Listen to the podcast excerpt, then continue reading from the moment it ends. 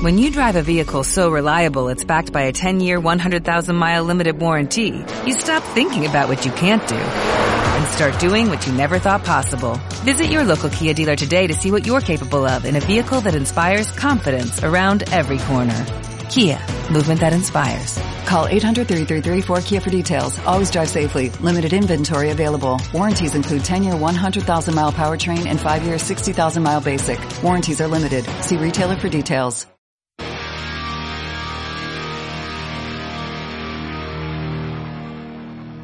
Bienvenidos a Partida Rápida, el programa diario de Cop Mode.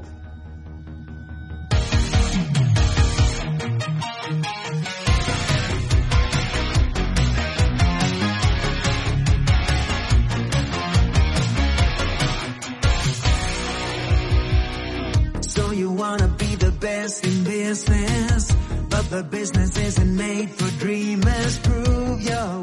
Bienvenidos a este nuevo formato de Cop Mode, a los micrófonos Julio Costilla y después de un mes, un poquito más de paroncillo, volvemos a este nuevo Cop Mode. Un nuevo Cop Mode que al final no ha podido o no he podido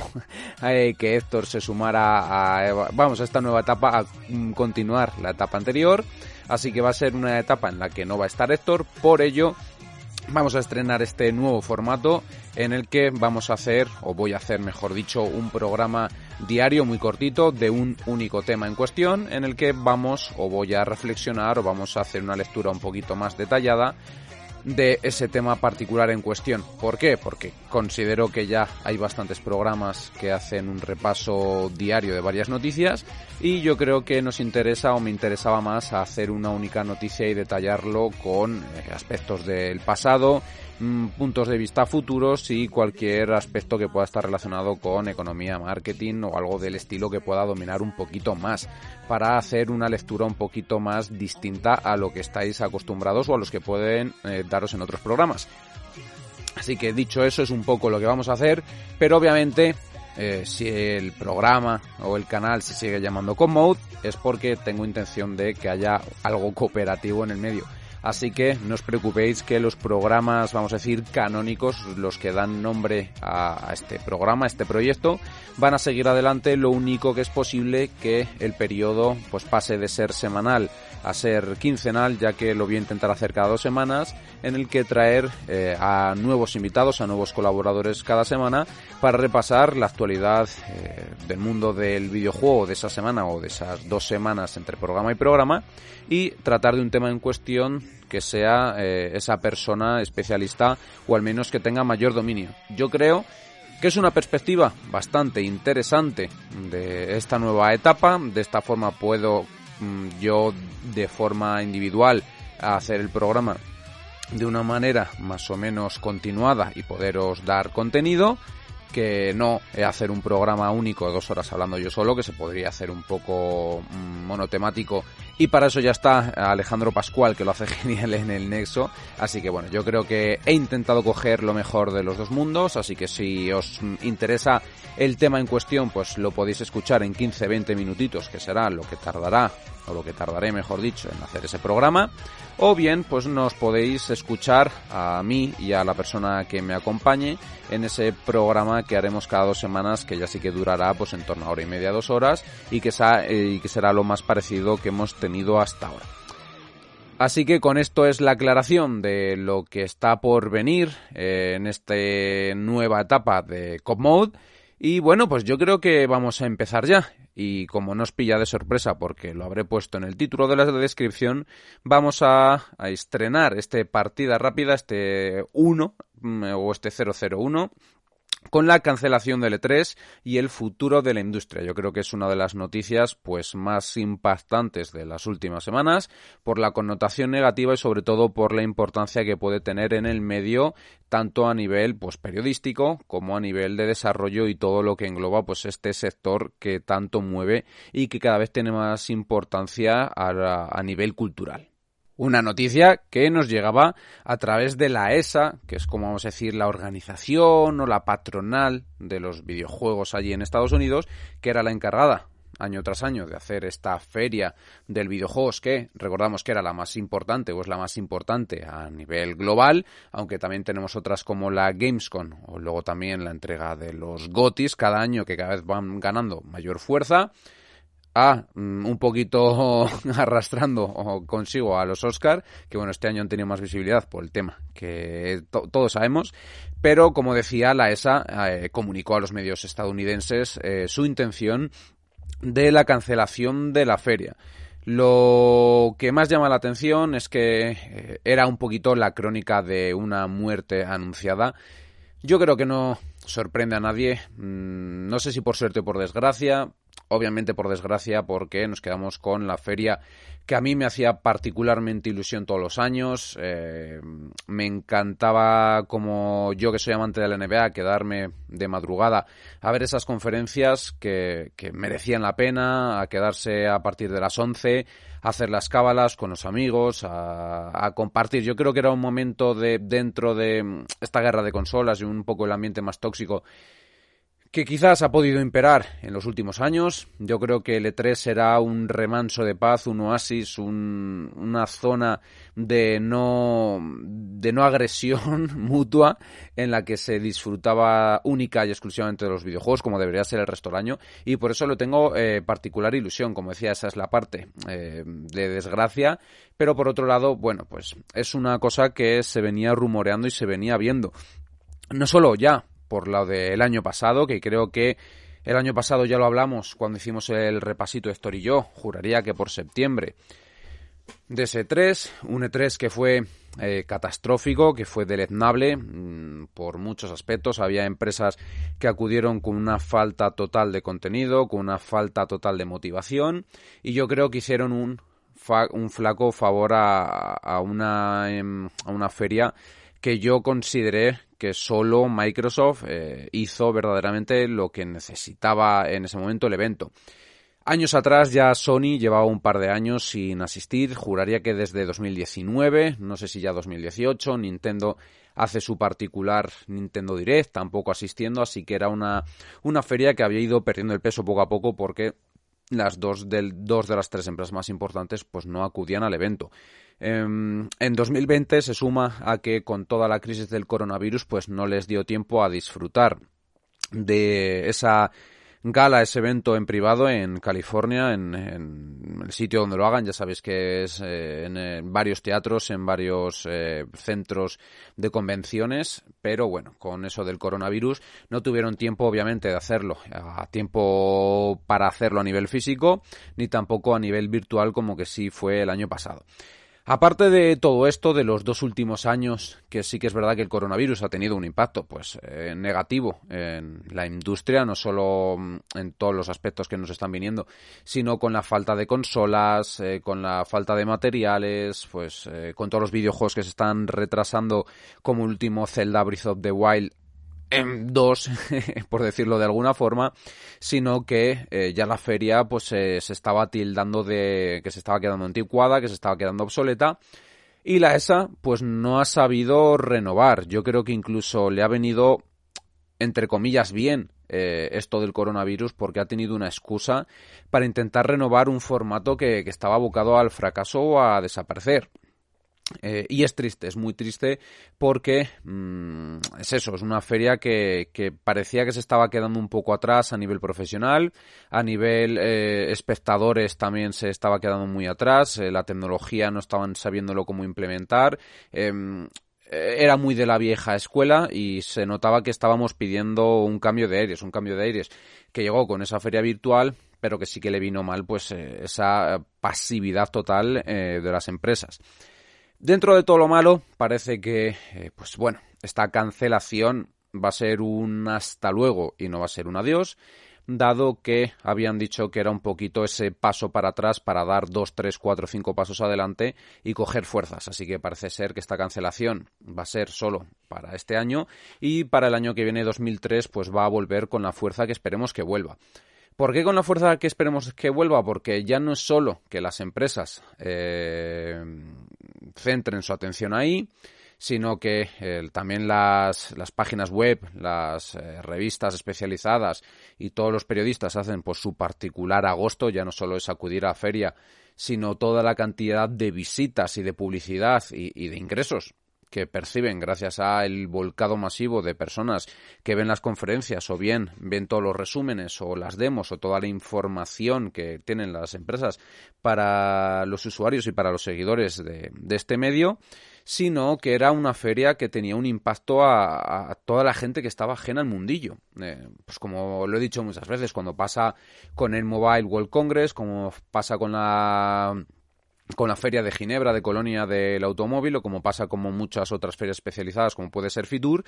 eh, de la feria de, de, interior de turismo pues es cuando las personas que no están acostumbradas o no forman parte de ese sector se dan cuenta de la importancia mm, de eso en el impacto económico y en el ya no solo en el PIB sino en el impacto eh, a nivel también cultural aunque sea cultura pop de todo lo que supone. Y yo creo que mm, dada la todavía connotación y un poco el tono peyorativo que tienen los videojuegos en los medios de comunicación de masas, vamos a decir comunes, ya sabéis, televisión y radio, en el que solo somos noticias si hay un adolescente que es adicto a X videojuego y ha cometido cierta locura, o hay un asesinato y le echan la culpa a los videojuegos porque la gente no lee libros, ni ve series, ni ve películas eh, de carácter bélico, que son todas las que triunfan pues el mundo del videojuego siempre tiene ese tono peyorativo y ese tono que al final acaba siendo condescendiente hacia él, hacia, desde el resto de, lo que son los medios de comunicación. Así que teniendo en cuenta todo esto, a mí me parece una noticia muy negativa, sobre todo por lo que decía, que eh, las empresas, eh, ya solo porque no tuvieran nada que ofrecer, tampoco han tenido un gran interés porque se está notando como, por ejemplo, PlayStation está para mí particularmente abusando a lo mejor de los State of Play y de los PlayStation Showcase porque ¿para qué van a hacer eh, o para qué van a formar parte de un evento en el que tienen que disputarse la fama la mm, notoriedad con el resto de empresas, eh, videojuegos y marcas, cuando un miércoles cualquiera pueden establecer su propio evento, lo pueden programar, lo pueden emitir, no hace falta que contraten un local, no hace falta que se gaste una ingente cantidad de dinero más allá de editar el vídeo, el guion y todo lo que lleve ese tema de marketing, de publicidad y la gente está hablando de ello, pues, eh, días anteriores, dado que vamos a especular sobre ese asunto. He hablado de PlayStation, pero puede ser de otros videojuegos o de otras marcas. Luego, durante eh, pues, el evento en redes sociales y luego los posteriores anuncios o las posteriores sorpresas que puede deparar el anuncio en las próximas redes. Es entendible, en cierta forma, que las eh, marcas prefieran tener pues su semana o cinco días de notoriedad, de fama, a, un coste bajísimo, porque es realmente un coste muy bajo, porque al final nosotros estamos generando el suficientemente ruido o el, movimiento en redes sociales y luego también las páginas web aprovechándose de eso eh, para que tengan que gastarse dinero, eh, una cantidad ingente de dinero en preparar, en formar, en, llamar a presentadores, en públicos, en hacer muchos videojuegos a la vez. Y yo creo que sigue siendo rentable, pero es muchísimo más rentable, eh, desgraciadamente, el modelo individual de eventos que estamos viendo en la actualidad. Un modelo de eventos que ya de paso me extiendo y considero que es abusivo. Em, lo pensé con el último State of Play que creo que fue, iba a decir, de Gran Turismo, que también tuvo su apreciación, un Gran Turismo que ya a lo mejor podemos hablar otro día de cómo ha salido en el tema online, pero a lo que íbamos ese, con ese Hogwarts Legacy. Eh, está claro que Hogwarts Legacy es uno de los juegos posiblemente más esperados mm, de estos próximos meses, eh, no solo por la buena pinta que pueda tener a, nivel visual técnico y la profundidad que ha destacado, eh, o que parece que va a destacar a nivel jugable, sino que no, no deja de ser Harry Potter pues una de las franquicias, eh, junto yo creo que a Pokémon, pues más, más exitosas a nivel comercial de los últimos lustros o de las últimas décadas. Cualquier cosa que haga Harry Potter, igual que Pokémon, pues va a tener mucha visibilidad y ahí sí que es a lo mejor ciertamente em, entendible que hicieran ese evento, pero es peligroso que lleguen a hacer eventos de cualquier cosa para hacernos perder el tiempo. Ya hay muchos periodistas que incluso esperan al día siguiente a ver el evento porque cuando suele ser a las 11, a las 12 de la noche, pues para lo que sabemos que quizás eh, vayan a enseñar que viene a ser entre poco y nada, pues no merezca la pena. Además, verlo en streaming con la bajada de calidad de vídeo y calidad de audio y sea mejor, pues esperar a esa resubida en YouTube o en las plataformas eh, audiovisuales eh, que consideren para verlo en 4K. Dicho todo esto, ahora queda hacerse la pregunta. ¿Qué va a pasar con el futuro de la comunicación en lo que son las marcas? Eso ya lo hemos tratado un poquito con los eventos, pero luego está por otro lado el Comedoritos, o Geoff Kigley, el Zapatillas, que yo creo que ha demostrado eh, ser el auténtico villano de los videojuegos a día de hoy. Sabe que es necesaria su figura. Eh, no sé de dónde saca particularmente toda esa fama, no sé de dónde saca que le llamen siempre para hacer pues esos eventos porque realmente si nos ponemos a pensar en los eventos suelen ser malos eh, generalmente. Eh, lo bueno que hace el evento es que tiene nombres como pasó el año pasado. Creo que justo previamente antes del E3 en ese Summer Game Fest que tuvo el anuncio de ese Elden Ring que no tuvo lugar en, en el E3 o si tuvo lugar fue pues ya a posteriori pero eso, eh, a nivel de eventos, eh, lo hemos visto con los últimos GOTI que se hicieron extremadamente pesados, eh, repetitivos, alargado artificialmente en el tiempo para obtener ese dinero de la publicidad y luego encima es una entrega de premios en la que los premios pues pasaron totalmente desapercibidos, incluso se daban cinco o seis veces a la vez, faltando un poco al respeto al propio valor del premio y luego a los ganadores y a los nominados. Entonces, eh, si el futuro de la industria es Geoff Kigley, creo que es muy mala noticia, ya no solo sumado a la mala noticia de que desaparezca el E3, como decía, por la importancia que tiene el evento, pues a nivel global, ya no solo a nivel sector, sino que creo que Geoff Kigley está muy lejos o los eventos que hace de, ser mm, realmente valiosos para el medio. Son valiosos porque, bueno, eh, ha conseguido, yo creo, engañar un poquito a los que forman parte y ha ido ganando valor un poco por una fama un tanto eh,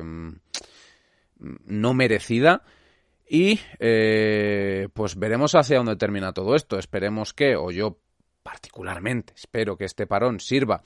para que realmente tengan tiempo el E3 de ver eh, cómo consiguen hacerlo. Se hace una mezcla a nivel virtual con a nivel eh, presencial y a lo mejor eh, a la gente que se apunte al evento pues tiene, yo que sé, lugar a betas cerradas, a demos, que yo creo que debería ser, que por ejemplo puedas pagar 5 o 10 euros para uh, entrar en determinada página web para ver los eventos o ver entrevistas en particular y luego si quieres pagar un poquito más más, a lo mejor que tengas mm, pues derecho a jugar demos o a jugar betas en concreto, a lo mejor no es la mejor solución porque dices pues las demos y betas suelen ser gratis, pero es un poco para buscar ese punto intermedio entre mm, darle valor al contenido y que las eh, empresas o la ESA en este lugar pues obtengan sus propios beneficios. Es difícil, eh, pero bueno, mm, yo espero que sepan encontrar la solución y yo creo que nada más que decir, espero que en este primer episodio, que está cerquita de los 20 minutos, eh, me pongáis en comentarios mm, lo que consideráis vosotros de cuál es el futuro de 3, cómo recibís esta noticia y también cómo habéis visto este primer capítulo. Ya sabéis que también durante cómo lo decíamos mucho, Valoramos los me gustas, valoramos los comentarios, no solo porque eso nos ayude, y en este caso me ayude a seguir aumentando en escuchas, a, ganar visibilidad, sino a que realmente quiero saber qué pensáis. Para eso tenéis el Discord del propio programa, que estará en el cajetín del canal y también a través de redes sociales y de iVoox. Eh, lo dicho, espero que os haya gustado esta primera demo, este primer piloto de esta partida rápida y sin mucho más, Julio Costilla se despide. Hasta mañana. Un saludo.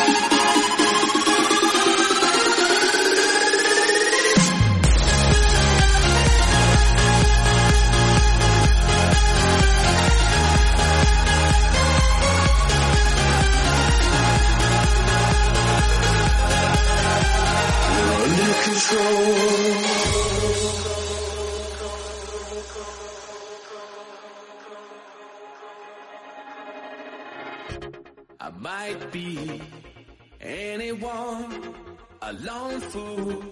out in the sun. Your heartbeat of solid gold. I love you, you'll never know. When the daylight